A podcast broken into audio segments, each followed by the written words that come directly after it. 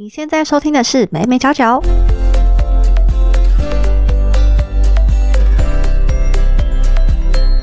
嗨，这里是美美角角，我是 Hedy，这是一个分享媒体行销还有新传播科技的频道。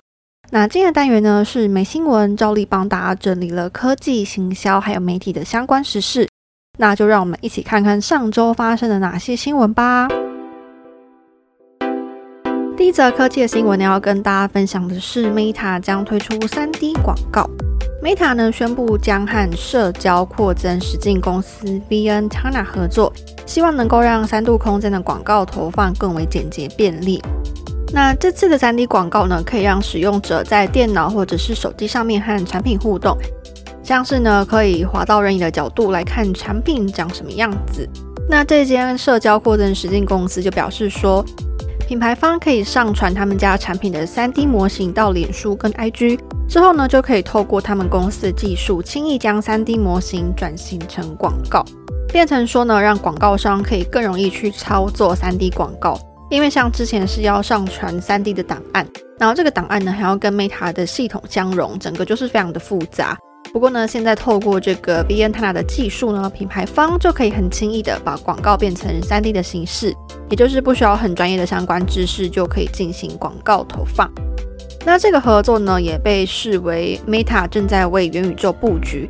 其实 Meta 先前就表示说，它要致力于元宇宙的建造。那它之前也有跟 AR 公司 Multi Face 还有 Perfect Corp 合作，让美容美妆产品可以投放 3D 或者是 AR 的广告。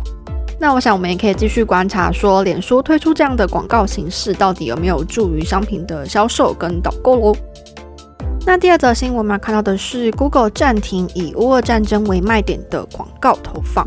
在前几个礼拜，我们有提到说，不管是脸书、YouTube、推特，都对俄罗斯做出了制裁。那今天想要跟大家分享的是 Google。Google 呢，在上礼拜表示说，不管是网站、应用程式、YouTube 频道。只要呢，你这个内容看起来像是利用乌俄战争作为亮点来打广告，Google 就会一律抵制。他希望说禁止广告去煽动暴力。如果你的内容说什么乌克兰自作自受啊，或者是乌克兰在进行种族灭绝这类比较偏向资讯站的广告，Google 都会一律禁止。那甚至 Google 也宣布说，俄罗斯的线上广告将没有办法再获利。那之后还有什么样的制裁措施呢？也会再持续跟大家更新哦。接下来我们看到的是第三则科技的新闻。那其实像刚讲的，前几个礼拜我们一直都在说社群平台它如何去制裁俄罗斯。那俄罗斯又是怎么样去回应社群的抵制呢？它直接就禁止俄罗斯人民使用 Instagram 还有 Facebook。俄罗斯的联邦通信信息技术还有大众传媒监督局表示说，脸书跟 IG 上面充斥着各种网友抵制俄罗斯的暴力行动。他觉得呢，这是一种歧视俄罗斯媒体的行为，侵犯了基本人权。好，他讲的侵犯基本人权，就让我有点看不下去了。所以呢，俄罗斯就不准他们的人民去使用这两个平台，甚至呢，推特也遭到俄罗斯官方封锁。可以说呢，俄罗斯和中国一样，都盖起了网络长城。所以我们可以发现，说俄罗斯去回应这些制裁的方式呢，就是直接不理你，他没有在 care 这些应用程式可不可以用，他就是。直接一个不甩的态度，继续做他想做的事。那到底这些制裁会不会有用呢？我们还是可以持续去好好的观察。那聊完科技的部分呢，接下来要跟大家分享的是行销方面的新闻。在行销方面，第一个新闻想要跟大家分享的是智慧音箱消费趋势调查。像现在呀，智慧家电越来越夯，有许多的家电都可以用手机去操作。那尤其是智慧音箱，因为它就很方便嘛，你讲一下就可以去控制命令家电，所以也非常的受欢迎。不过，到底消费者对于智慧音箱的态度是怎么样呢？他们的需求又有哪一些呢？iBus 网络口碑中心，它就透过大数据去了解消费者行为。那透过分析 PTT、d c a r 还有 Mobile 零一的论坛当中网友的留言，去看说，哎，现在的网友啊，到底对这个智慧音箱的态度是怎么样？那分析中就发现说，使用智慧音箱的人口特征呢，大概都是已婚的男性上班族。那他们通常呢都是高科技爱好者，对于这些新科技产品有强烈的兴趣，而且呢对于居家布置也非常的感兴趣。因为毕竟智慧音箱它是要摆在家里嘛，所以当然就会多注意一些这方面的资讯。那智慧音箱的爱好者，他们的品牌还是集中在 Apple 跟 Google，使用上呢多半是用在生活管理，比如说去控制家电，或者是像用在生活娱乐，比如说听音乐啊、查询天气等等。那另外分析中也发现说，大部分的网友把智慧音箱看成是一种视听设备，而不是作为一种家庭的控制中枢，也就是他不会觉得说智慧音箱是要拿来操作冷气、除湿机等等。大部分还是会针对娱乐用途去做使用。那这份研究也提出一些行销上的建议，他建议说呢，可以把这个 TA 分得再细致一点。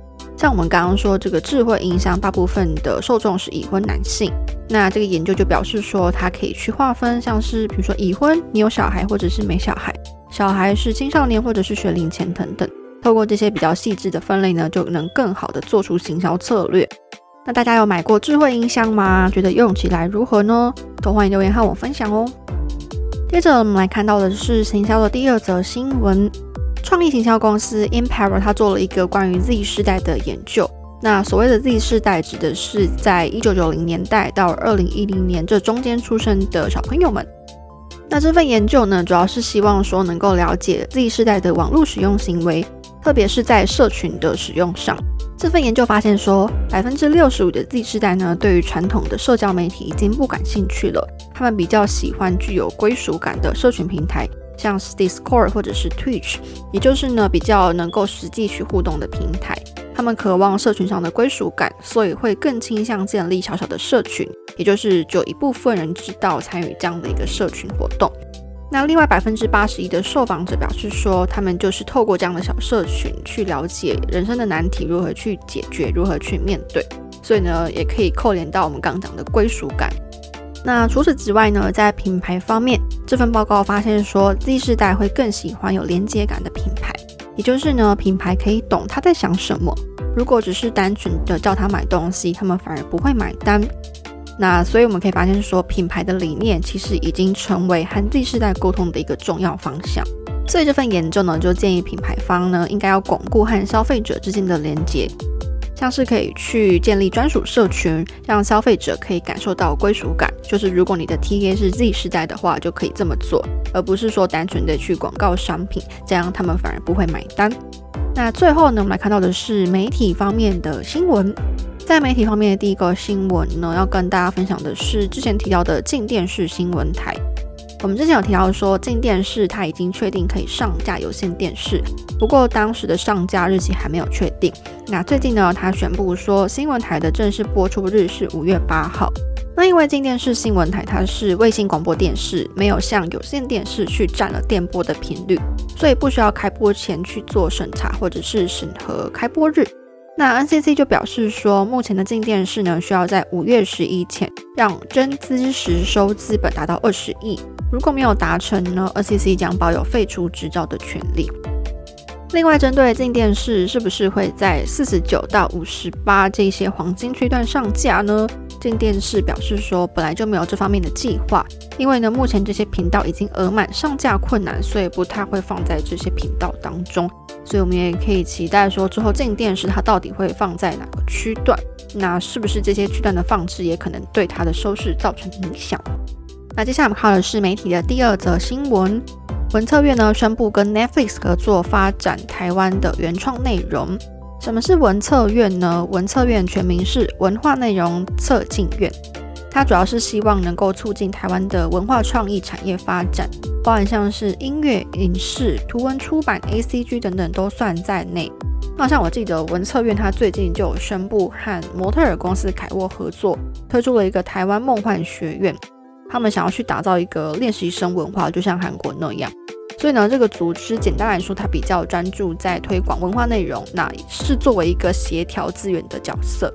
那讲到 Netflix，其实 Netflix 最近的发展策略呢，一直都是生根在地，也就是以本土的文化为主轴来去发展作品。所以呢，文策院最近和 Netflix 宣布签署了合作备忘录 MOU，他们会一起合作去推广台湾的影视内容。这也是因为 Netflix 看中了台湾在华语剧市场发展的潜力。